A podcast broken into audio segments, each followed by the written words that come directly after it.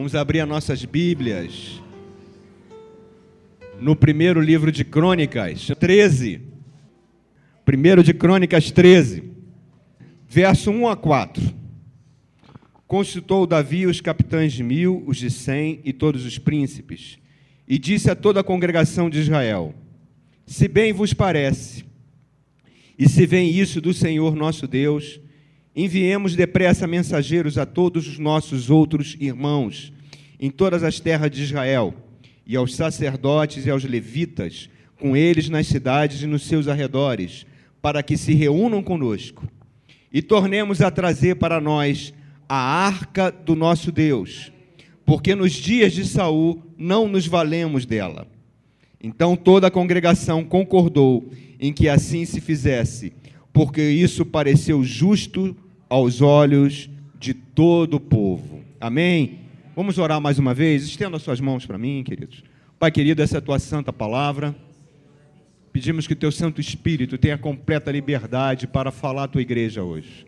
Me usa como instrumento, Pai, que eu seja anulado diante de ti, Senhor. Seja apenas a tua santa palavra, que nunca volta vazia, mas que traga cura, que traga restauração e que possamos entender a nossa posição diante de ti, Senhor. Oh, Pai, muito obrigado por esse privilégio. Em nome de Jesus te agradecemos. Nós cantamos aqui tudo que o Senhor Jesus conquistou na cruz é direito nosso, nossa herança.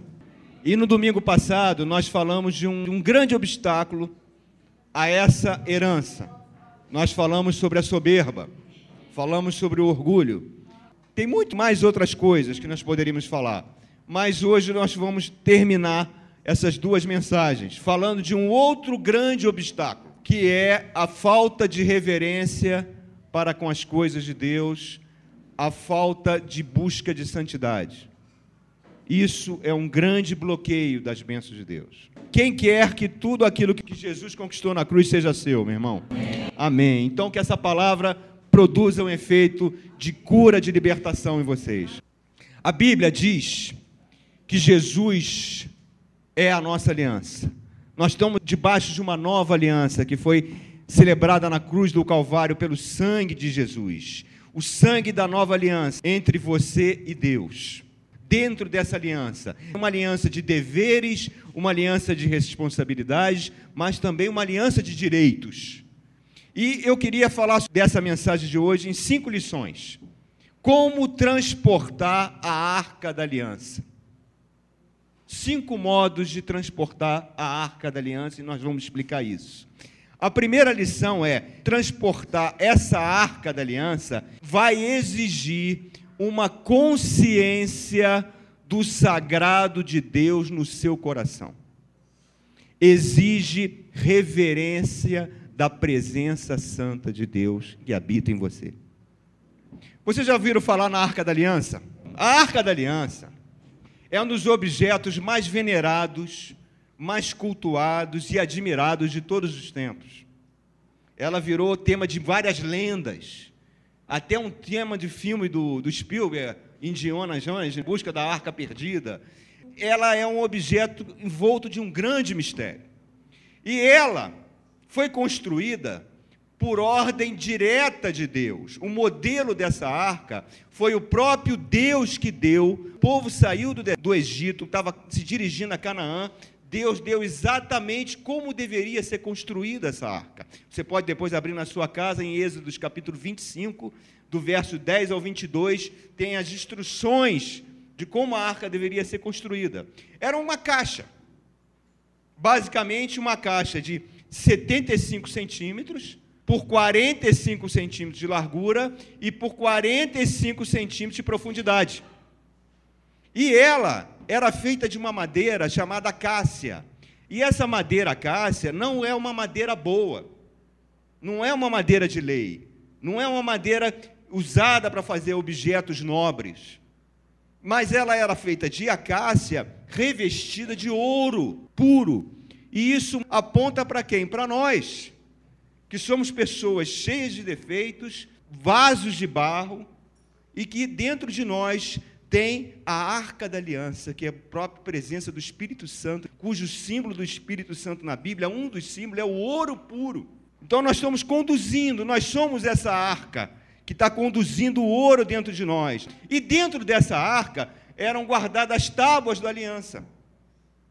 As tábuas da lei que mostram o caráter de Deus, como Deus quer que nós vivamos nesse mundo. E a palavra de Deus fala em Romanos que o preceito da lei se cumpriu em nós, que hoje nós conseguimos cumprir os preceitos da lei porque o Espírito Santo habita em nós, nos ajuda a cumprir esse preceito da lei. Então, reparem só, ela tinha essa arca, argolas de ouro, quatro argolas que eram fixadas, onde passavam umas varas de ouro puro, e essas varas de ouro eram utilizadas para transportar a arca. Somente os levitas poderiam pegar na arca e transportá-la, sem antes, mas antes eles tinham que fazer todo um ritual de purificação, de sacrifício para tocar e levar aquela arca. E essa arca, ela tinha uma tampa chamada de propiciatório, uma tampa de 75 centímetros por 45 centímetros de ouro puro, que tinha dois querubins entalhados nessa tampa, cujas asas cobriam todo o propiciatório. Esse conjunto todo era guardado num lugar dentro do tabernáculo, um lugar chamado Sancto dos Sanctos. Um lugar extremamente reservado, que ninguém tinha acesso a esse lugar, somente o sumo sacerdote, uma vez por ano. E depois que o templo foi construído, o templo de Salomão, ela ficava também num lugar onde somente uma vez por ano o sacerdote entrava ali. Então vocês estão vendo como tudo isso era uma aura de santidade, de mistério envolvido naquilo. E essa arca foi construída no deserto, entrou com Josué em Canaã, foi o tabernáculo ficou na cidade de Silo, ela ficou todo o período de juízes, 400 anos. Na monarquia, quando Salomão constrói o templo, ela vai para o templo, permanece durante mais ou menos mil anos durante a monarquia, e até que os babilônios entram, mais ou menos 500 anos antes de Jesus nascer, destroem Jerusalém e a arca desaparece. Nunca mais ela foi vista. No Apocalipse, você vê que João tem uma visão, quando a Nova Jerusalém está descendo, a arca virá junto. Em Levítico 16, é estabelecido o uso dessa arca. É um uso sagrado. Uma vez por ano, somente o sumo sacerdote entrava dentro do Santo dos Santos. Ele sacrificava um cordeiro, entrava com a bacia de sangue dentro daquele local, com uma corda amarrada nele. Se ele tivesse algum pecado e tocasse na arca, ele ia morrer. Então, caso ele morresse lá dentro, o pessoal podia puxar ele pela corda para fora. E ele, com a ponta do dedo, no dia do Yom Kippur, ou dia da expiação, aspergia sete vezes com a ponta do dedo o sangue do cordeiro imolado, pedindo, clamando pelo perdão dos pecados de todo o povo. E isso já apontava para Jesus, meu irmão. Jesus, a Bíblia disse que é o cordeiro que foi sacrificado antes da fundação do mundo. Que ele foi sacrificado como propiciação para os nossos pecados. Todos esses objetos, todos esses símbolos apontavam para Jesus. O sacerdote então pegava o incenso e começava a agitar o incenso dentro do Santo dos Santos e a nuvem de incenso cobria o Santo dos Santos, e o Senhor vinha e falava com o seu povo. Esse incenso, a fumaça do incenso, simboliza na Bíblia, aponta para a Bíblia para a oração de todos nós, que sobe como incenso perante o Senhor. Tudo isso aponta para Cristo o nosso sumo sacerdote, a propiciação dos nossos pecados, ele é a arca da aliança. E ele fala o seguinte: que se eu e você obedecemos os mandamentos dele, ele fala: aquele que diz que me ama é aquele que obedece os meus mandamentos. E aquele que obedece os meus mandamentos, eu e o Pai iremos fazer morada nele. Quem nasceu de novo, quem tem Cristo como Senhor e Salvador?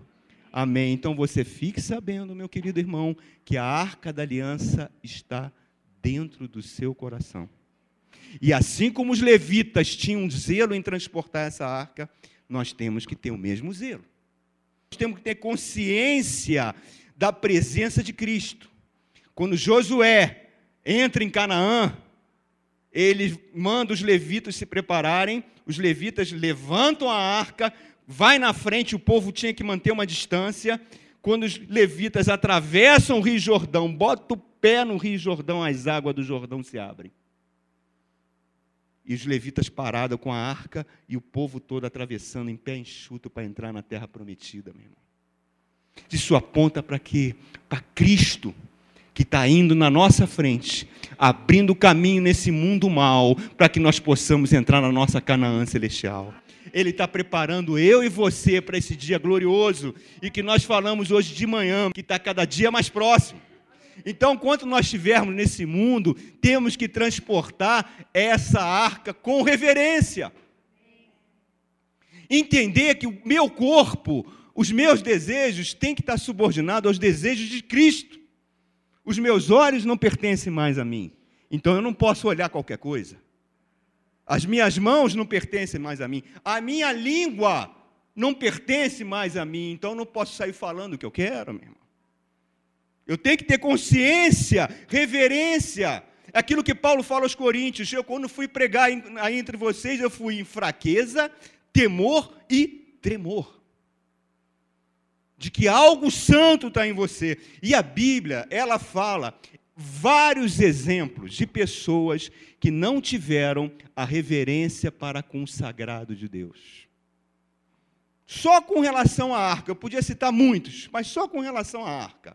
Alguns exemplos, que depois você pode ver na sua casa, desde o livro de Êxodo em diante, no livro de 1 Samuel, vocês vão encontrar isso. Os próprios filhos de Arão, o sumo sacerdote, eles pegam o incenso sem a ordem de ninguém, entram dentro do Santo dos Santos e, com fogo estranho, Abiú e Nebu, os dois morrem fulminados. No período dos juízes, o povo começou a se desviar tanto da lei, tanto do, do mandamento de Deus. Deus levantou um povo terrível chamado os filisteus, que mataram Sansão, mataram Saul. Antes de levantar Samuel, o penúltimo juiz chamava-se Eli, tinha dois filhos que eram sacerdotes, mas eram corruptos. Pegavam dinheiro das ofertas e embolsavam.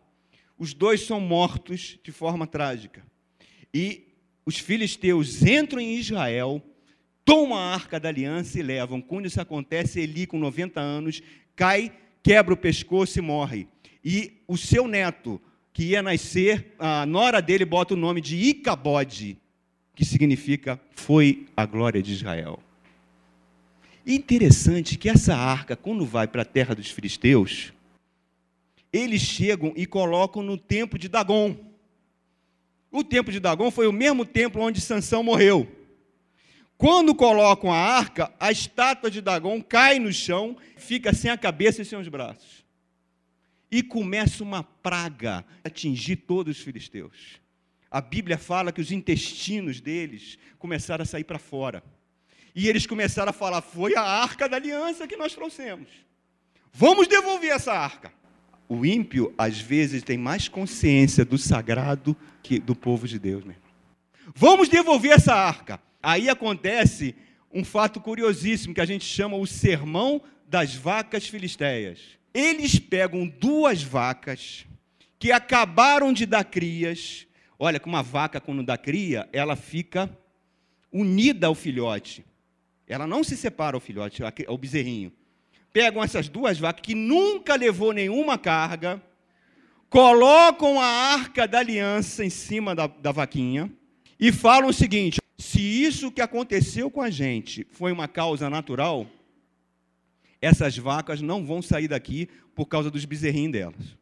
Se vem de Deus, essas duas vacas têm três caminhos aqui na frente. Elas nunca andaram por aqui. Elas vão ter que ir sozinha, pegar a estrada que vai para Israel, para Cades Berneia, e vão ter que ir sozinha e não vão se preocupar em estar tá deixando as suas crias. Milagre isso, né?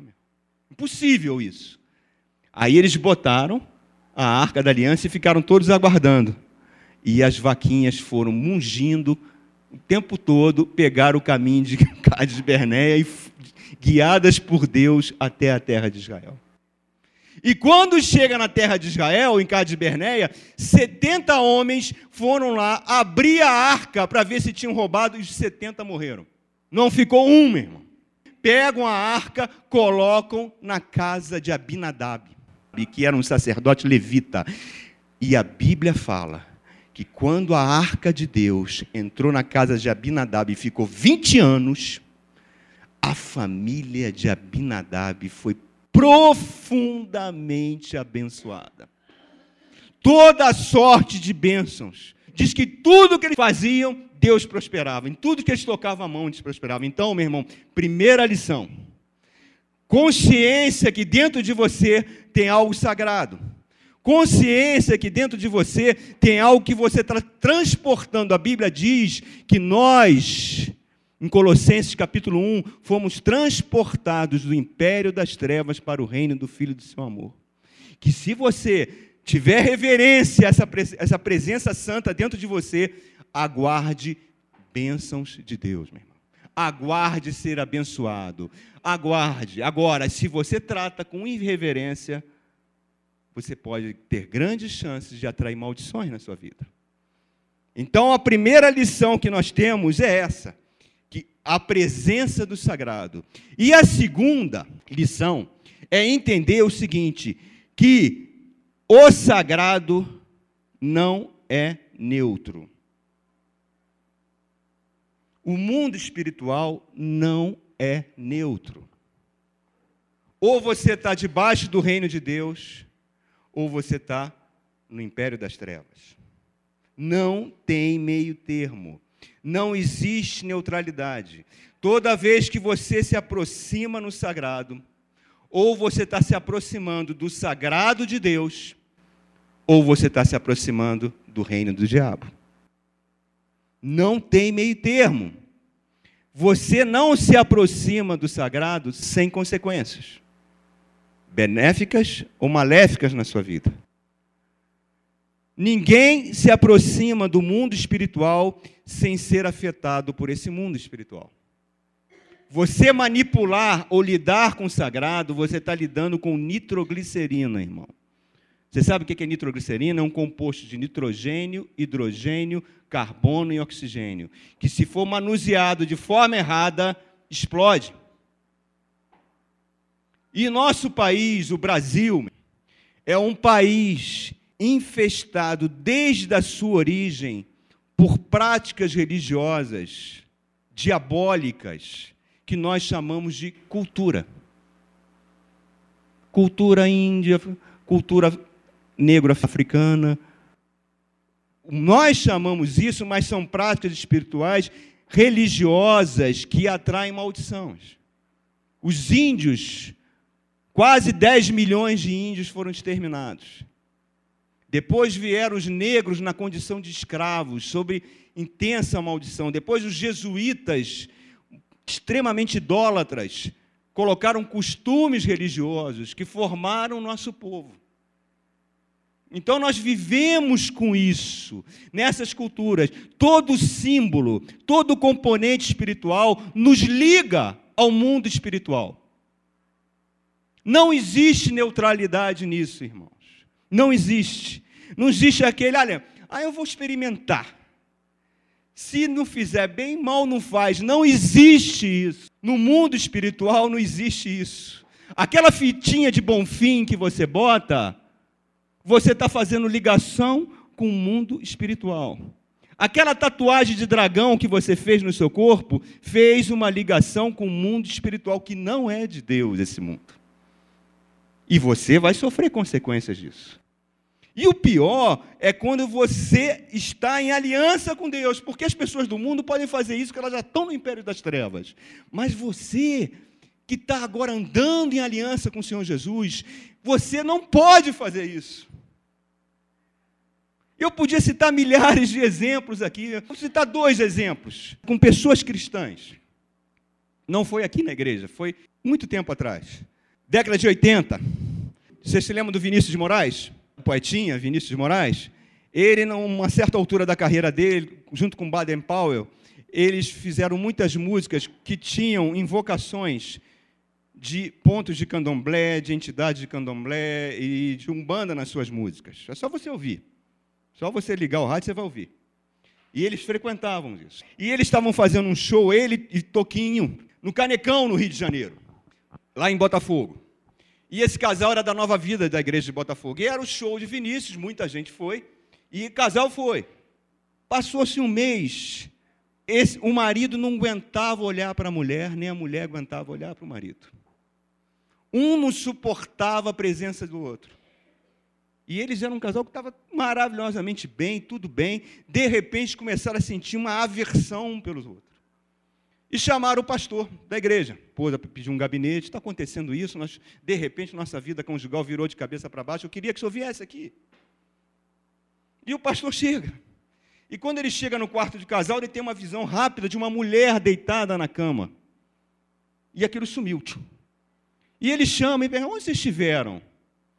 Quando começou isso? Aí ela falou: ah, começou há um mês, mais ou menos. E quanto tempo? E onde vocês estiveram? Tenta lembrar um lugar diferente que vocês frequentaram. Não, a gente quase não sai. Ah, assim, nós fomos no Canecão ver o show do Vinícius. E o pastor perguntou: mas o que, que aconteceu nesse show? Estou é, é, me lembrando que o Vinícius virava para a plateia e mandava a plateia repetir uma saudação. Saravá. Uma palavra usada no candomblé. E nós repetimos. E falou: então aqui, ó, tem uma pomba gira na sua cama. Porque no dia que você pronunciou isso, você deu direito para entrar aqui dentro. Isso é muito sério, meu irmão. Estátuas que você tem em casa de santos. Ah, eu recebi da minha avó, eu recebi do meu tio. Viagens que você faz e traz estátuas de Deus indiano, sei lá o quê.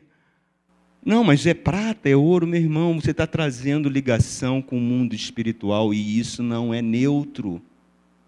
O Senhor fala em Êxodo capítulo 20: Não fareis imagens do que existe nos céus, nem do que existe embaixo da terra, nem na terra, porque eu sou um Deus zeloso que visito com maldição até a quinta geração.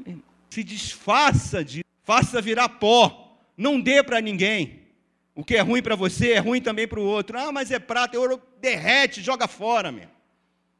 Porque você está trazendo ligação para isso. Porque isso envolve consagração. Isso é uma coisa muito séria. Aquela pulseirinha que vende muito na feira do Torre, de palha, palha da costa, que tem um búziozinho. Vende muito. Muitas jovens compram isso. Você sabe o que significa aquilo? Aquele símbolo? Aquilo é usado no candomblé para que espíritos não saiam da pessoa. Eu vou contar para vocês uma cena de um batismo. Um irmão aceitou a Jesus. Quando ele foi ser batizado, era numa banheira, não tinha lugar, a igreja toda batizando na banheira. Na hora que ele entrava na água, ele, ele botava os pés na borda da banheira e as mãos na porta da banheira e ninguém conseguia fazer ele descer para as águas. E ele querendo ser batizado. E o pessoal empurrava o corpo dele, envergava todinho. E o pessoal não entendia aquilo. De repente olhou a pulseirinha. E o pastor falou: corta essa pulseira. Quando cortou, ele desceu as águas. Meu irmão, nós estamos lidando com forças do inferno. E você está na aliança, meu irmão. Você não pode. Você não pode. Cuidado com quem você pede oração. Eu estou falando isso é para o povo de Deus. Cuidado quem são as pessoas que você deixa botar a mão na sua cabeça e orar por você, meu. Você não sabe quem são a vida dessas pessoas. Você não tem ideia. A Bíblia fala que Satanás traveste de anjos de luz e os seus ministros de apóstolos da justiça, meu. Você não tem ideia com quem você está mexendo, meu. Cuidado com os profetas que você vai no escuto para pedir conselho e saber como é que vai a tua vida. Cuidado com as mãezinhas, as mulheres de oração que você procura. Procura saber se essas pessoas são compromissadas com a igreja que elas estão, se são dizimistas, se estão em aliança com Deus, antes de você abrir o teu coração para essas pessoas. Dentro do mundo pentecostal, das igrejas neopentecostais, existe uma quantidade imensa de sincretismo. Existe o copo d'água, existe a folha de arruda. Tudo isso faz ligação com as trevas, meu irmão. Não é porque está dentro da igreja, não. Tudo isso foge da Bíblia. O Espírito Santo habita em você, a arca da aliança habita em você. Você tem que ter consciência. Se você é crente, nasceu de novo, isso tem que estar em você. Um pastor, homem de Deus, aqui no Mato Grosso do Sul, ele foi fazer uma oração numa clareira da floresta, que ainda tem ainda, que a soja ainda não tomou.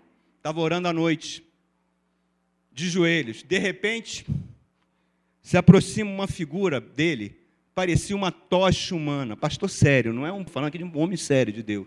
Uma tocha humana com o corpo pegando fogo. E ele de joelhos olha para essa figura e fala: Se é de Deus, aproxima. Se não é, em nome de Jesus, saia daqui. E tchum, submeta tudo ao nome de Jesus, meu irmão. Tudo ao nome de Jesus. Eu tenho dúvidas se os Jim Jones da vida, que levaram 500 pessoas ao suicídio, o David Koresh, que levou tantas pessoas ao suicídio lá no Texas, e tantos apóstolos que estão hoje aí andando dizendo que são apóstolos, se o que eles estão vendo não são entidades como essa. Irmãos, isso é muito sério. Não existe neutralidade no mundo espiritual. Se você é crente, você nasceu de novo, você está debaixo da aliança de Jesus, o sangue de Jesus está contigo. Se você não é, não leva a sério, não transporta essa arca com reverência, aguarde maldição. Terceira lição. Vamos abrir em 1 Crônicas 13, 3, que nós lemos aí. Davi falando tornemos a trazer a arca para nós, do nosso Deus, porque nos dias de Saul não nos valemos dela. A arca é Jesus, meu irmão. Traga Jesus para a sua vida. Faça Jesus o Senhor da sua vida, meu irmão. Olha como é que foi o reino de Saul reino marcado por guerras, reino marcado por revoltas. Os filisteus entraram e destruíram Israel. Saul cometeu suicídio. Um homem que foi ungido, o primeiro rei de Israel. Diz que um espírito maligno entrou nele. E ele não trouxe a arca. Agora olha o reino de Davi. Davi não perdeu uma guerra, meu irmão. Davi venceu todos os seus inimigos.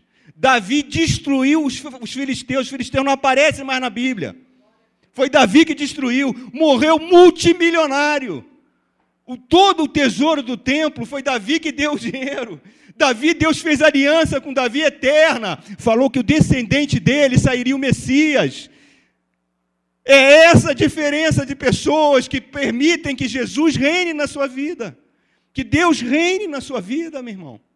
Traga, nós estamos vendo aí. A gente às vezes fica, ficamos chocados com o suicídio do rapaz, ficamos, ficamos chocados quando a gente liga uma televisão e vê aquele super nani. Crianças de 4, 5 anos que colocam os pais de joelho e os pais morrem de medo, perderam o controle dos filhos, não conseguem educar os filhos. Mas a diferença é que você vê um lar cristão, meu irmão. Um lar onde Jesus reina onde o marido serve a esposa, onde a esposa serve o marido, onde os filhos crescem saudáveis, onde os filhos vão ter casamentos santos, onde você vão ter prosperidade no seu reino, onde você vai ter bênção. Desde criancinha, eu via a diferença na minha rua que eu morava de quem era crente e quem não era. Os crentes eram sempre prósperos, sempre os filhos tinham bons casamentos, sempre estavam prosperando e, e o restante das famílias era o barraco só, meu irmão. Por quê? Porque Jesus reina no lar. Jesus reina. Então, temos que fazer o ar que nem Davi, trazer a arca da aliança para o nosso reino, meu irmão. Famílias que o temor de Deus está presente, é que nem a casa de Abinadab. É próspera. É próspera, é próspera em todos os sentidos, meu irmão. Jesus Cristo tem que reinar nas nossas vidas. Sabe o que significa reinar?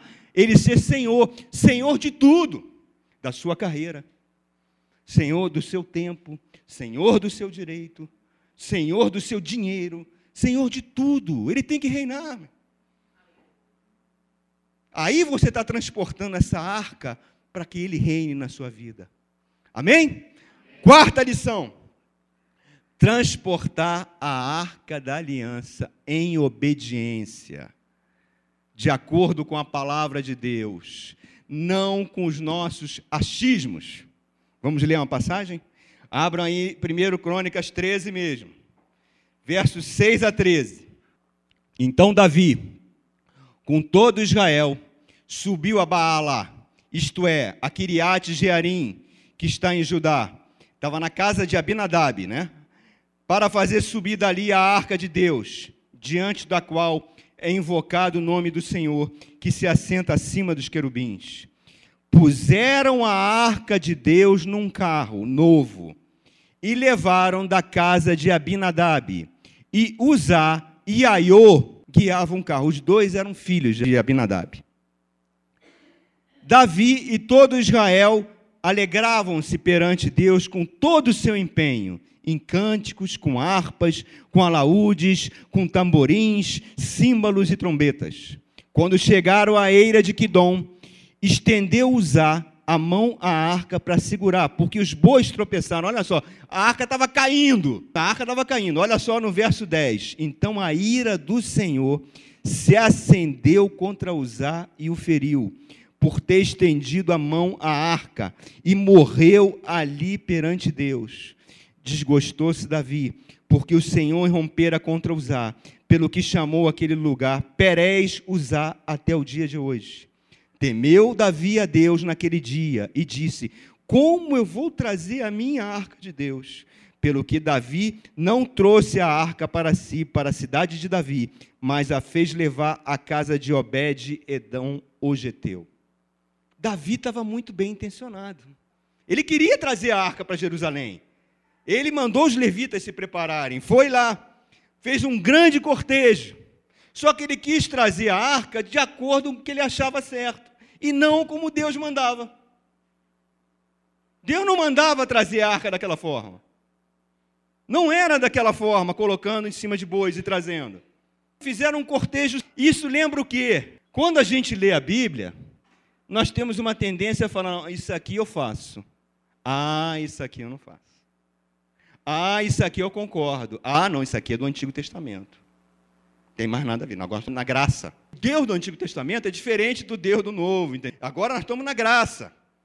Nós vamos começando a fazer uma mentezinha e com isso nós vamos desobedecendo.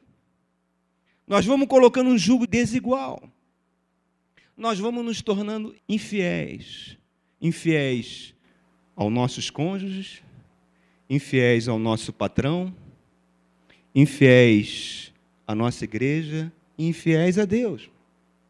Aquele exemplos do Antigo Testamento, Deus chega para Josué e fala: Josué, destrua Jericó, todo o ouro e toda a prata que tiver lá é consagrado ao Senhor. Eles chegam, destroem um milagre, conseguem destruir Jericó. Jericó era inexpugnável.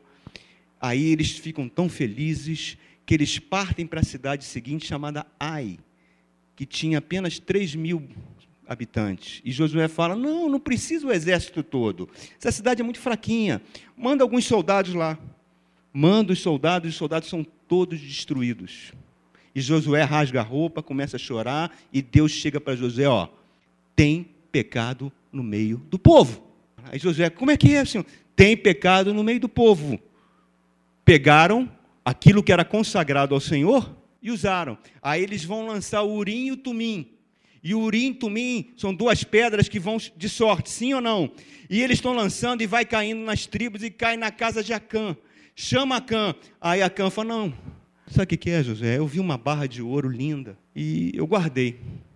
Josué faz? Mata Cã, mata a família, faz apedreja uma família, e aí Deus fala: agora vocês podem ir para a guerra. Aí você fala: não, peraí, pastor, isso é Antigo Testamento. Esse Deus não é assim mais, não? Você quer um exemplo do Novo Testamento? Atos capítulo 5. Ananias e Safira. A igreja crescendo, as pessoas doando, ofertando, dizimando. Ananias chega, ninguém mandou ele fazer isso. Ninguém mandou. Ele vende uma propriedade sua, entra e entrega aos pés de Pedro a oferta. E fala: Aqui está a oferta para o Senhor. E Pedro fala: Ananias, esse é o valor do terreno que você está dando? Ananias, é isso mesmo. Por que, que você mentiu ao Espírito Santo e permitiu que o diabo entrasse em você? E quando ele faz isso, ele cai morto. A mulher dele, Safira, entra e depois Pedro pergunta para ela: Esse dinheiro que você está ofertando aqui na casa do Senhor é o correto? O que, que ela fala? É. Então, ali, ó, os pés do que levaram o seu marido morto, você vai morrer agora. Novo Testamento. As coisas de Deus são sérias. O dinheiro que é ofertado aqui tem que ter zelo para tocar nele, meu irmão. Pertence ao Senhor. Ele é para a expansão da obra de Deus aqui. Você não pode tirar vantagens pessoais disso aqui. E como também você não pode sonegar o que você está ofertando aqui. Meu. Tudo isso faz parte de um único pacote. O pacote da obediência. A gente está orando pela pessoa, a pessoa está lutando contra um pecado. E a Bíblia fala o seguinte: olha, tudo passa pela vontade do homem. A tua vontade é soberana.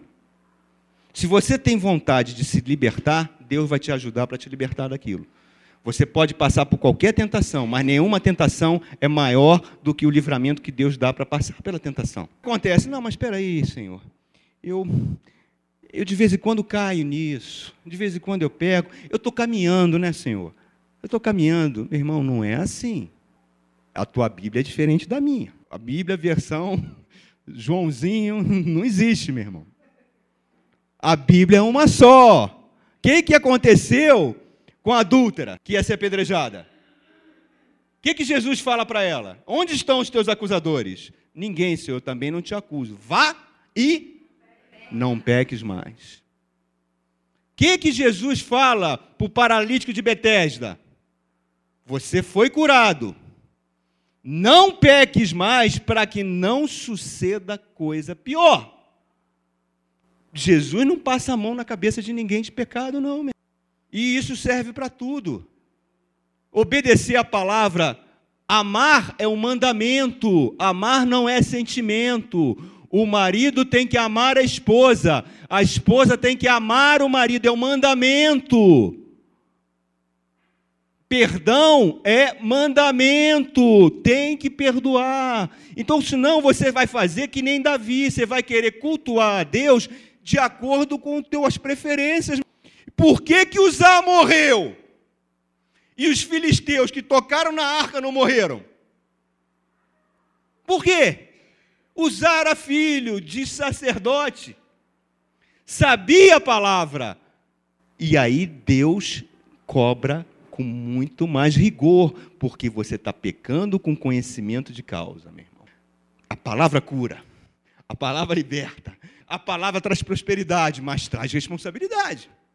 Se você não cumpre a palavra, você está transportando a arca de acordo com o que você acha. Transportar a arca é cultuar a Deus. Se você ler, depois Davi vai fazer da maneira certa. Vai reunir os levitas, os levitas vão se purificar, os levitas vão levar a arca, eles vão dar seis passos, cada seis passos que eles dão, eles sacrificam e dão mais seis, todos trazendo a arca nos ombros, como Deus ordenou. Os mandamentos de Deus não são pesados, meu irmão, não são pesados, mas depende da nossa vontade. E se você continuar lendo essa história de Davi, Davi se alegra, começa a dançar, começa a festejar. Por quê? Porque o crente tem que ser uma pessoa alegre. Você está transportando a arca. Tem que bater palma, tem que cantar, tem que plantar bananeira, o que você quiser, meu irmão. Você tem que mostrar essa alegria que está dentro de você. Coisa mais triste é olhar para a igreja, parece que está vendo um bando de múmia paralítica. A paz do Senhor, a paz do Senhor. E essa paz do Senhor que fala assim, não significa santidade, não. Conheci um diácono que era um doce. Pai do Senhor, meu Deus te abençoe. Não ria. Agora, a esposa dele, ele batia com toalha molhada para não deixar marca. Não é cara de sério que faz ninguém santo, não, meu irmão. Davi dançava, Davi se alegrava, Davi, por isso ele foi abençoado, porque era um homem apaixonado por Deus. Nós temos que ser apaixonados por Deus, meus irmãos. Você tem que vibrar com isso. E tem uma outra historinha aqui que nós não vamos ler por causa do tempo, que é de Mical, a esposa de Saul, que quando vê Davi pulando, alegrando, não sei o quê, ela chama Davi no canto e fala: Que papelão que tu fizeste. Nem parece um rei pulando aí, dançando, não sei, a língua, aquela língua gigantesca. A gente tem que ter muito cuidado para a gente não ser muito crítico das obras de Deus, crítico do irmão. Deixa o irmão pular, meu irmão, deixa o irmão se alegrar. Aquilo que Jesus falou: se teus olhos são maus, que grandes trevas serão. Nós não podemos ter críticas. O que, que acontece com Davi? Davi falou: Eu me humilho sim. Se tiver que rastejar, rastejo com alegria perante o Senhor. Porque eu sei a quem eu estou servindo. E o que, que a Bíblia diz? Mical ficou estéril. Você está transportando a arca. Você tem que ter muito cuidado com a sua língua. Muito cuidado. Quinta lição. Primeira de Crônicas, capítulo 13, verso 14. 13, 14. Assim ficou a arca de Deus. Antes de Davi pegar, quando Uzá morreu, a arca ficou na casa de Obed-Edom. Três meses. Obed significa filho, Edom significa Adão, filho de Adão. Ele era um levita, porteiro na casa de Deus. E fala assim: Assim ficou a arca de Deus com a família de Obed-Edom. Três meses em sua casa, e o Senhor abençoou a casa de Obed-Edom e tudo que ele tinha, mesmo. Se você fizer esse culto diário, se você tiver a consciência que Deus está em você, aguarde o melhor de Deus para a tua vida. Aguarde as bênçãos de Deus. Aguarde as bênçãos de Deus. Jesus, Jesus falou que ele veio para que nós tivéssemos vida em abundância. Tudo que ele prometeu para você é o melhor, meu irmão. Deus não quer que você tenha uma vida de derrota. Deus não quer ver você por baixo, passando humilhação, não quer isso. Gênesis capítulo 12, quando ele chama para Abraão para andar com ele, ele fala: anda comigo e seja perfeito. Anda comigo e seja uma bênção. Crente não é para ser derrotado, meu irmão, porque quando você consegue, quando você vence, e você é uma pessoa com zelo de Deus, você é uma pessoa que ama a obra de Deus, você é uma pessoa que se empenha tremendamente com a presença de Deus, meu irmão que tudo que você faz para Deus é o melhor. Jeremias fala: Maldito aquele que faz a obra de Deus relaxadamente. Às vezes eu vejo um obreiro na igreja, não vou falar nome, mas eu morro de alegria quando eu vejo. Não vou dizer nem, um sexo, para senão vocês vão adivinhar. Limpando aqui a igreja, vai lá no banheiro, limpa tudo, tira o papel. Eu vou ver, não está escalado. A pessoa que está escalada ainda não chegou. Falta três minutos para começar, ela nem chegou. Mas aquela pessoa está ali limpando. Eu falei, meu Deus, está aí uma pessoa que vai ser muito abençoada. Zelo pela obra. Pastor que se sobe a um púlpito e não se prepara, não busca a presença de Deus, está fazendo a obra relaxadamente. Louvor que não ensaia, que não se prepara, que não canta, está fazendo a obra relaxadamente. O obreiro não chega na hora que faltou, não liga, está fazendo a obra relaxadamente. Porque Deus não é devedor de ninguém. Deus abençoa, Deus quer abençoar. Eu não estou falando isso só para os que trabalham na casa do Senhor, não, meu irmão. Você pode ser um fiel servo do Senhor com teu testemunho aí fora. Teu testemunho no trabalho, teu testemunho no emprego, teu testemunho na faculdade. Pessoas vão se aproximar de, de você e vão ver que você é diferente. Porque você está carregando a arca. A arca está em você. Irmão, a mais preciosa das lições, enquanto você estiver nesse mundo, tenha consciência que você está levando o sagrado dentro de você, que a arca da aliança está em você, o Espírito Santo habita em você. Transportar a arca com a presença do Espírito Santo, você tem que fazer com reverência, com zelo, com consciência que você não é mais dono de você mesmo. Que você não, tá, não pode fazer as coisas que você acha que tem que fazer. E aí, aguarde vida próspera, abundante. Seja um Abinadab, seja um Obed-Edom, seja um rei Davi, meu irmão. Seja um crente, crente mesmo um crente que tem zelo pelas obras de Deus, que tem consciência do que é sagrado, que não tem meio termo, não é sim, sim, não, não. O que passa disso é do maligno. A tua palavra tem que ser uma palavra única. Você tem que ser uma pessoa que as pessoas olhem para você e vejam virtudes. Esposas têm que ser virtuosas. Você tem que vir na igreja do Senhor e você tem que exalar virtude, não sensualidade. Você tem que entrar na igreja do Senhor, aonde você for, a presença de Deus está com você. Aonde você for, a bênção de Deus está com você. Se você coloca o reino de Deus em primeiro lugar, tudo mais é acrescentado. A minha vida financeira deu uma reviravolta. Eu só abri essa igreja que eu cheguei para o Senhor e falou: se o Senhor não me der condições de eu pagar sozinho a igreja, eu não abro. Para não ter que depender nunca de ninguém, somente de Ti, Senhor. Esse era meu sonho há 20 anos atrás. 20 anos orando ao Senhor. Passei dificuldades financeiras, passei muitas lutas, muitas humilhações, e eu fui treinado por Ele. Fui sendo treinado a ser fiel, fui sendo treinado em tudo.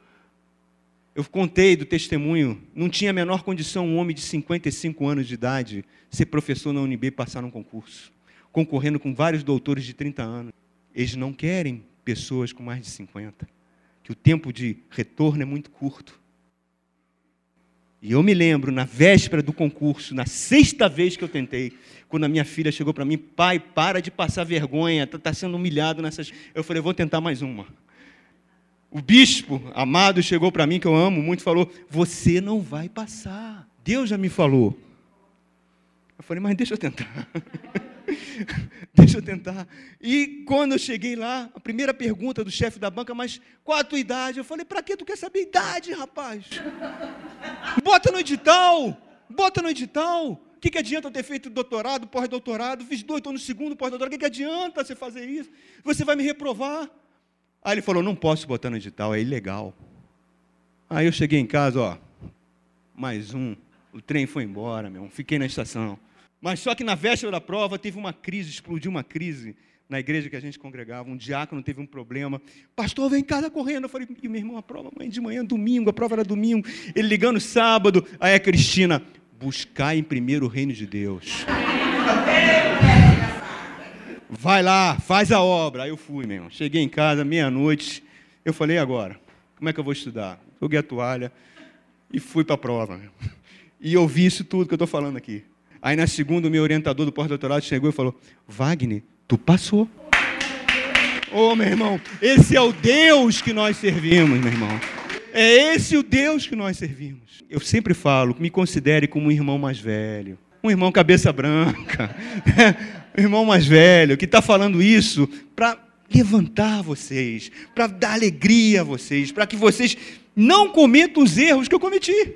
Duas coisas que bloqueiam a benção de Deus, que bloqueiam tudo aquilo que Jesus conquistou na cruz, que é direito seu, é nossa herança. Primeira coisa é a soberba, é o orgulho, aquilo que nós pregamos domingo passado. Deus resiste ao soberbo, mas dá graça ao humilde. Segundo coisa que bloqueia as bênçãos de Deus é a irreverência com o sagrado, irreverência com a obra de Deus e reverência com aquilo, com a oportunidade. Meu irmão, essa igreja é uma oportunidade na sua vida. Entenda assim: igreja é uma oportunidade que Deus está dando para te abençoar. Quis abrir aqui a igreja, um irmão meu me chamou e falou assim: Rapaz, você não sabe o que você está se metendo. Agora que você está ganhando bem, dois salários, para que, que tu vai se meter com igreja? Fica aqui com o pastor auxiliar, só pregar uma mensagenzinha, um ensino. Não precisa você estar à frente disso. Mas nós somos escravos do Senhor. As nossas vontades não prevalecem, meu. E eu já falei, essa igreja não é minha. Estou abrindo o culto do chamado, que eu quero ver as vocações surgindo. Eu não sei quanto tempo eu tenho de vida ainda, meu irmão. Deus pode me chamar. E a igreja tem que continuar. A igreja não é do pastor Wagner, a igreja é de Jesus. O pastor Wagner é um mero cachorrinho do pastor da ovelha, da ovelha que fica latindo para trazer as ovelhas de volta para o redil. É isso que nós precisamos entender, que é um privilégio você vir à casa de Deus. É um privilégio você vir às quintas-feiras, você vir aos domingos de manhã, vir domingo à noite, receber a palavra, crescer no conhecimento do Senhor. Aí fora as coisas estão muito difíceis. De manhã eu contei o sonho que eu tive. Sonho muito nítido. Raro ter esses sonhos. Ele está às portas, meu irmão. E a parábola das dez virgens mostra que cinco virgens não entraram e o noivo fechou a porta porque elas não tinham óleo. Tem muito crente que não tem o óleo, meu irmão, está vindo à igreja, mas continua com as mesmas práticas de pecado, com as mesmas práticas de desobediência. É muito melhor que aconteça o que aconteceu com o pai daquela médica que deu testemunho. Deus levou. Mas ele não se desviou, subiu para a glória. Então nós não sabemos o tempo que nós temos de vida. O telegrama do céu pode chegar. Não chegar, não adianta pedir audiência e prorrogar. Todos nós estaremos de pé na presença do Filho do Homem. Todos nós iremos dar conta dos nossos atos, das nossas atitudes e em como nós transportamos a arca da aliança. Então, queridos, essa palavra é uma palavra de amor, de exortação, para que vocês não esqueçam disso. Deixa essa palavra crescer no coração de vocês. Deixa essa palavra frutificar. E que vocês entendam que Deus tem prazer de abençoar vocês. Vamos cantar? Vamos louvar. Tudo que Jesus conquistou na cruz é direito nosso é nossa herança. Todas as bênçãos de Deus para nós, tomamos posse, é nossa herança. Toda vida, todo poder, tudo que Deus tem para dar, nossas vidas para receber. Nada mais nos resistirá. Que está em nós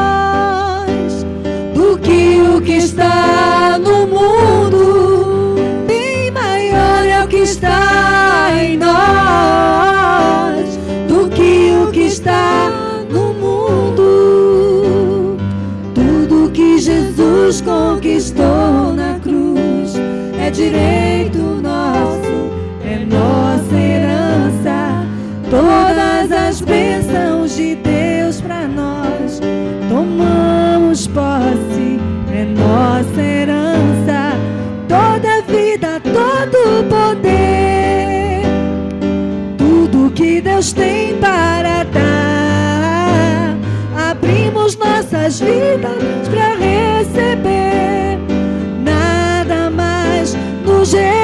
resistirá.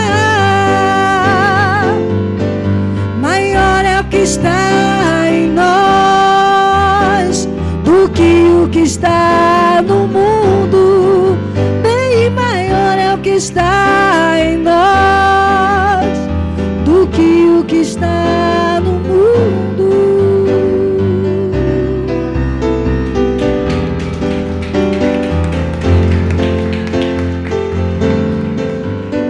se lembram quando Moisés vê a sarça ardente? Ele vê a sarça ardente que não pegava fogo. Deus fala para ele da sarça: descalça os seus pés, você está pisando em terra santa.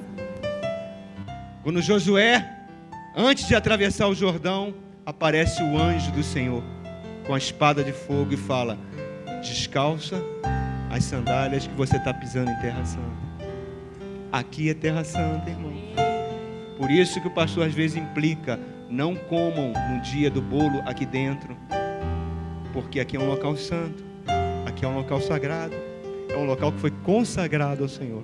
E é aqui, na igreja do Senhor, onde Deus vai falar contigo, vai abençoar a sua vida e vai transformar a sua vida. Amém? Nosso contrato de aluguel, daqui a um ano, vai terminar. E eu não quero ficar mais aqui. Eu quero para um lugar melhor, com condições de crianças terem sala melhores, um espaço maior. E Deus conta com vocês para que essa obra continue, meu irmão. Sejam fiéis, que Deus não é devedor de ninguém, meu irmão. Nós estamos com os balancetes aqui. Tudo foi definido de quanto entra na igreja, o que é aplicado, onde é gasto e aonde é poupado. Vocês podem consultar esses balancetes na hora que aqui não é caixa preta de dinheiro. Amém, queridos? Então vocês são participantes dessa obra. Então, façam isso com amor, porque Deus vai abrir portas para vocês, janelas do céu, porque Ele é fiel. Façam assim com as mãos, queridos. Que o amor de Deus Pai, que a graça salvadora do nosso Senhor Jesus Cristo e que as doces consolações do Santo Espírito de Deus esteja sobre cada um, vocês que são menina dos olhos de Deus. Recebam do Senhor. Agarrem a bênção, não larguem as vestes de Jesus. Amém? Dê um abraço no seu irmão, um excelente domingo e que Deus te abençoe.